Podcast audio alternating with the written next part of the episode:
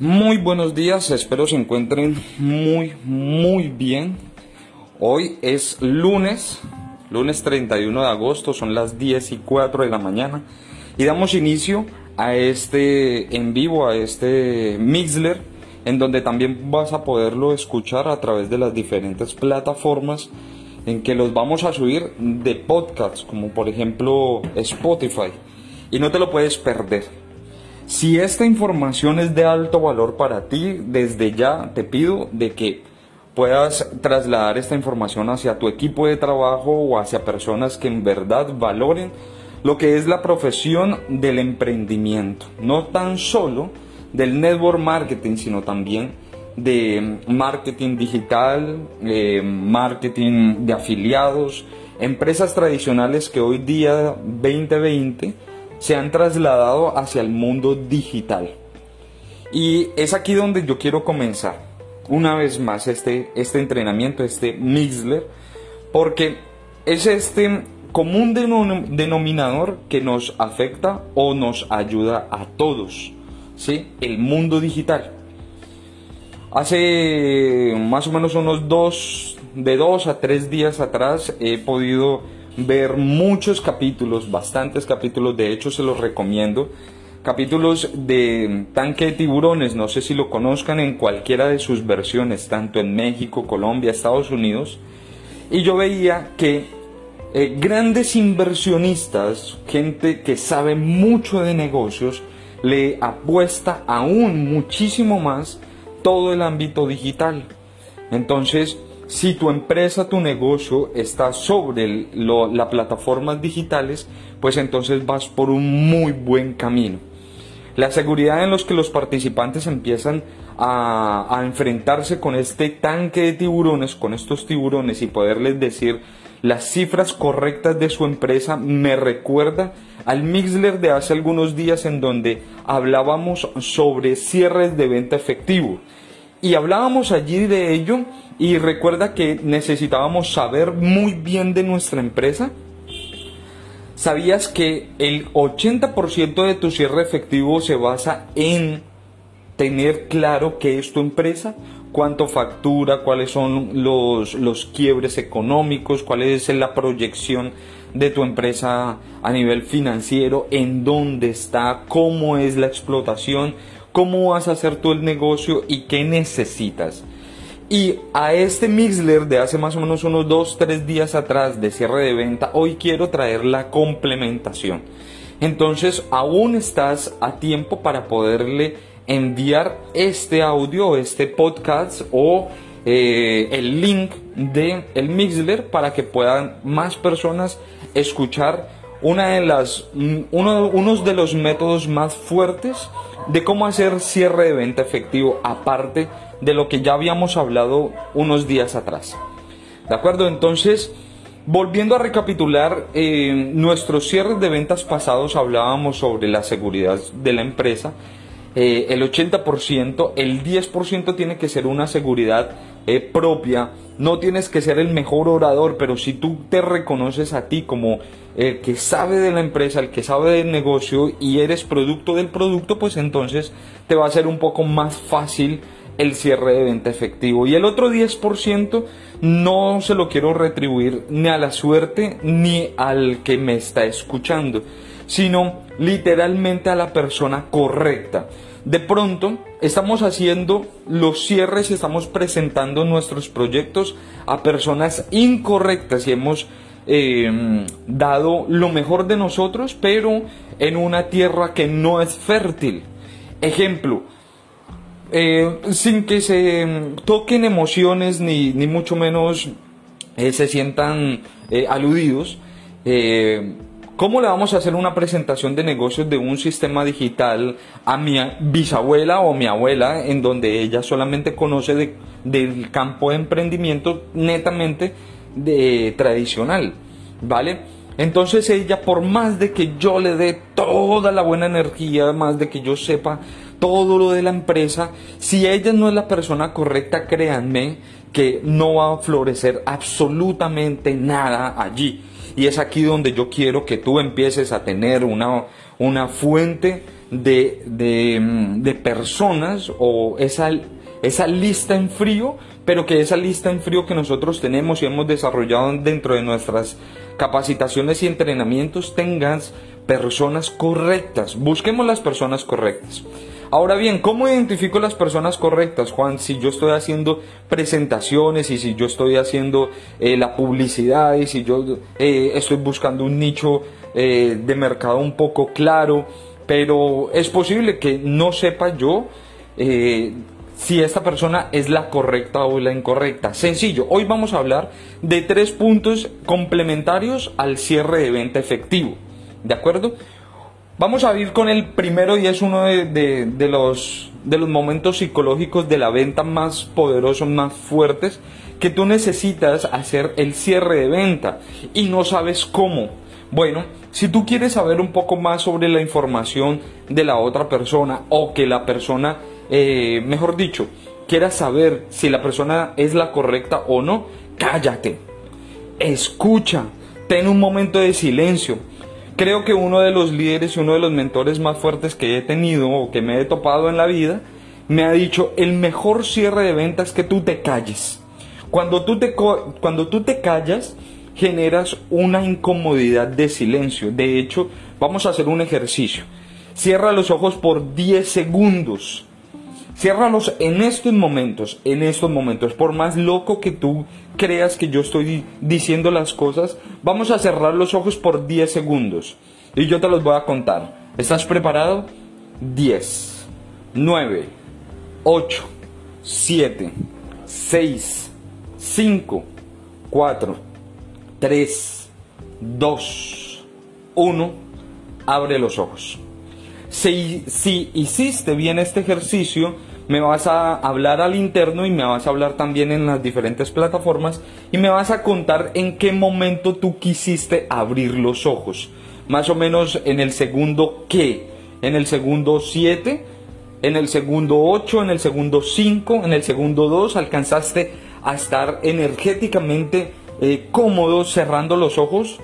Pues créeme que el 90% de las personas nos sentimos incómodos cuando pasamos más de cuatro segundos en silencio o cerrando los ojos. Es supremamente incómodo. Entonces vas a querer abrir los ojos. Eso mismo ocurre cuando tú estás en un cierre de venta efectivo.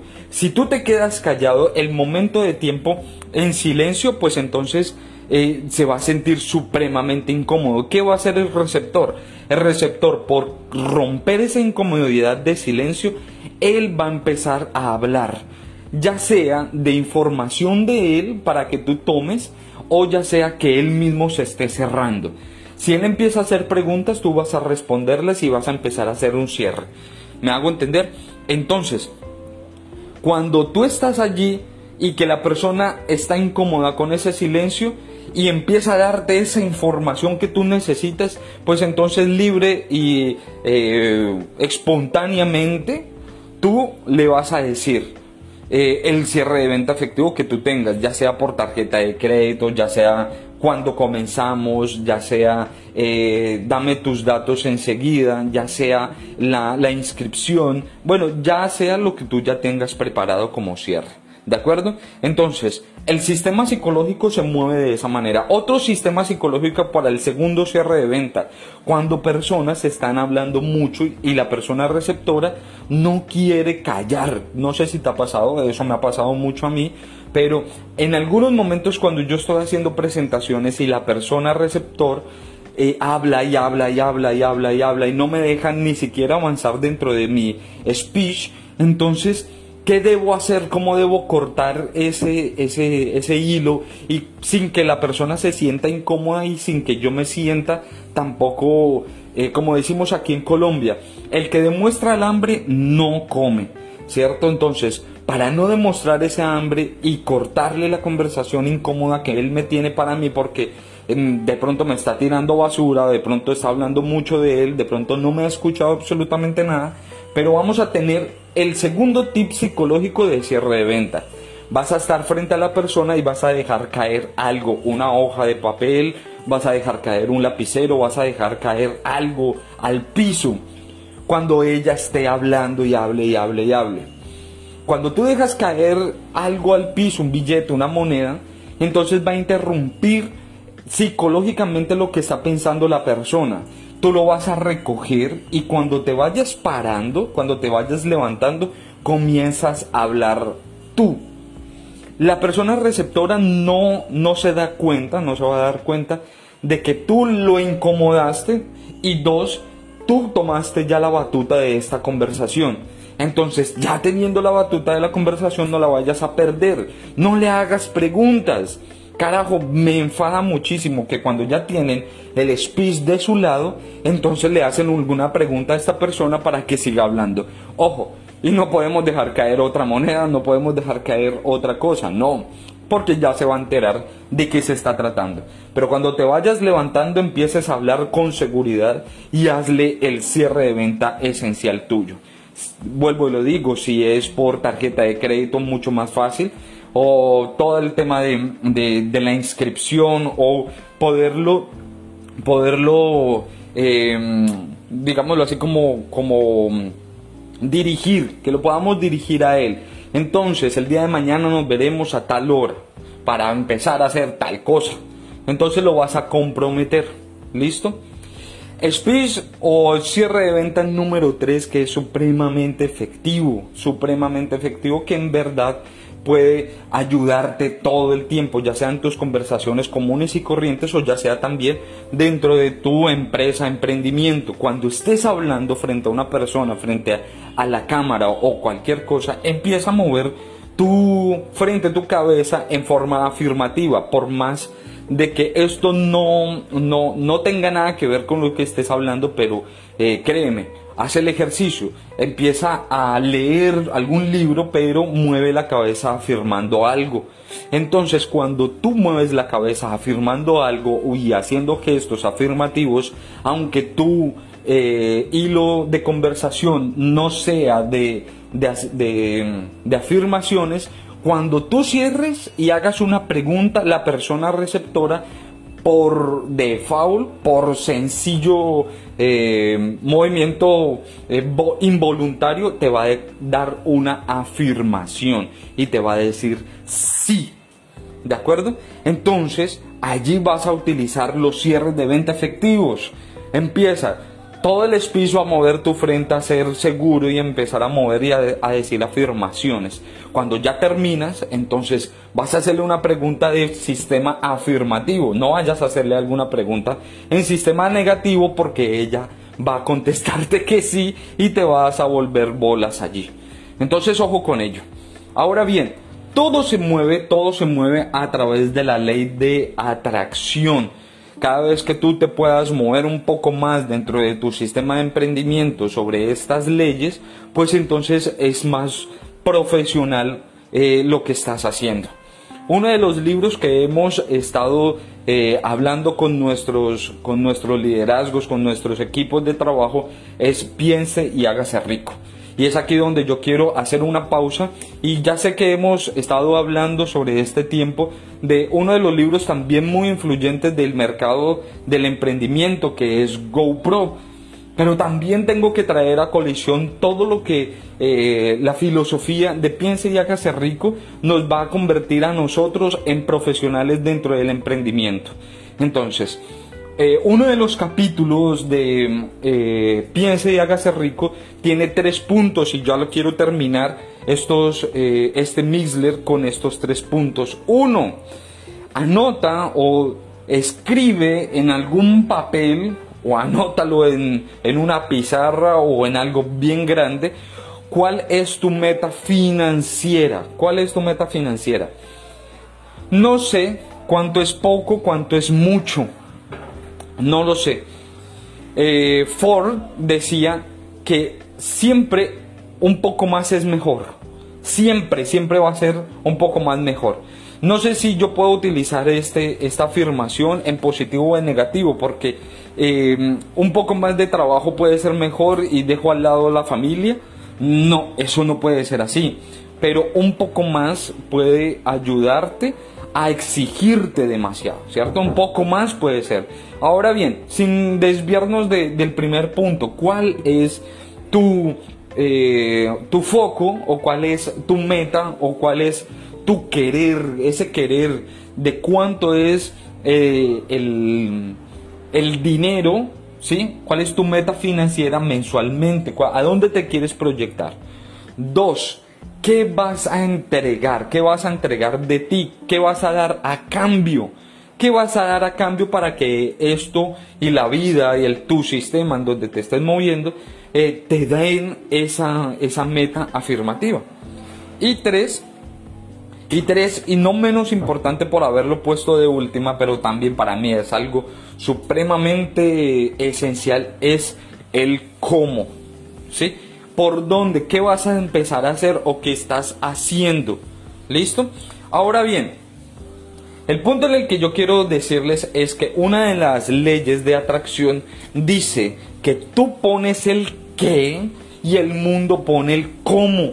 Dios y la vida te pone el cómo no te enfoques tanto en el cómo, que eso prácticamente no es el no, no es lo que a ti te corresponde, porque el cómo pueden ser muchos caminos. Si no me sirvió este, posiblemente se cierra una puerta y se abre otra, dicen nuestros padres. Entonces el otro camino es el cómo, ¿ya? Pero cuando tú tienes enfocado el qué, ¿sí? Tú tienes enfocado hacia dónde, tú tienes enfocado tu meta, pues entonces la vida te va a entregar y te va a regalar el cómo, siempre y cuando no dañes a las demás personas, siempre y cuando no pases por encima de ellas y siempre y cuando tú des parte de ti para que ese qué se convierta en cómo y tú lo puedas alcanzar.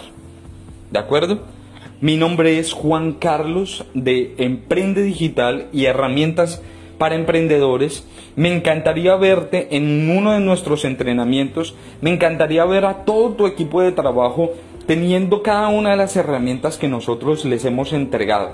Porque no son herramientas cualquiera, realmente son herramientas que sí funcionan para que tu emprendimiento, tu negocio suba y escale eh, algo mucho más grande, ¿verdad? Em, no te olvides eh, cada uno de estos entrenamientos y que estamos para servirte. Así como lo decía uno de los líderes, uno de los líderes o mentores más populares en estos momentos mexicano, Daniel Aviv, y no por hacerle publicidad a él, pero me encanta la frase de, si no nos vemos en el éxito de la vida, nos veremos en la eternidad. Feliz semana.